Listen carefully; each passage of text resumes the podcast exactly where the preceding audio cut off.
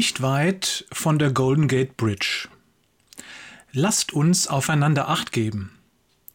Mit diesen Worten beginnt Hebräer 10, Vers 24.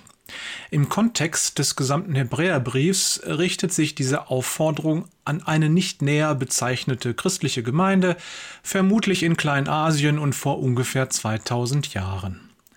Im Kontext der gesamten Bibel richtet sich der Vers selbstverständlich an jede Gemeinde, an jedes Gemeindemitglied, an dich und an mich. Dieser Vers ist auch ein beliebter Trauspruch. Kein Wunder, trifft er doch gerade einen zentralen Punkt der Ehe, das Füreinander-Dasein und die gegenseitige Fürsorge. Doch dieser Vers beinhaltet noch so viel mehr.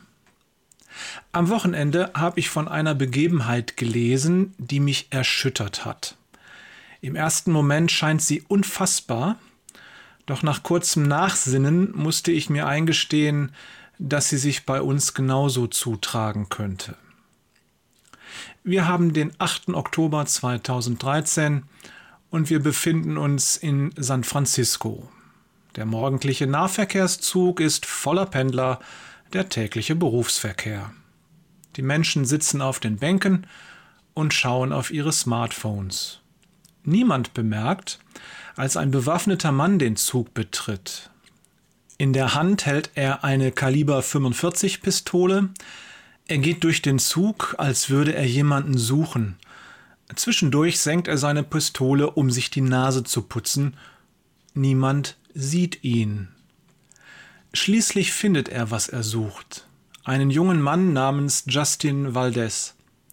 Seelenruhig hebt er seine Pistole und zielt.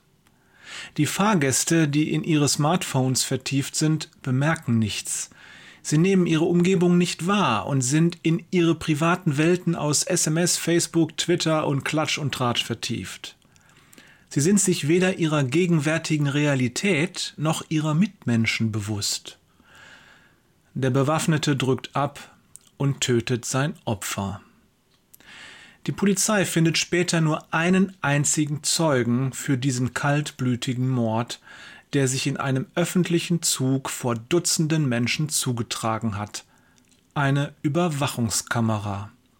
Keiner der anwesenden Menschen hat vor dem Schuss von irgendetwas Notiz genommen, das mit dem Mord zu tun haben könnte. Lasst uns aufeinander acht geben. In diesem Zusammenhang klingt diese Aufforderung fast zynisch.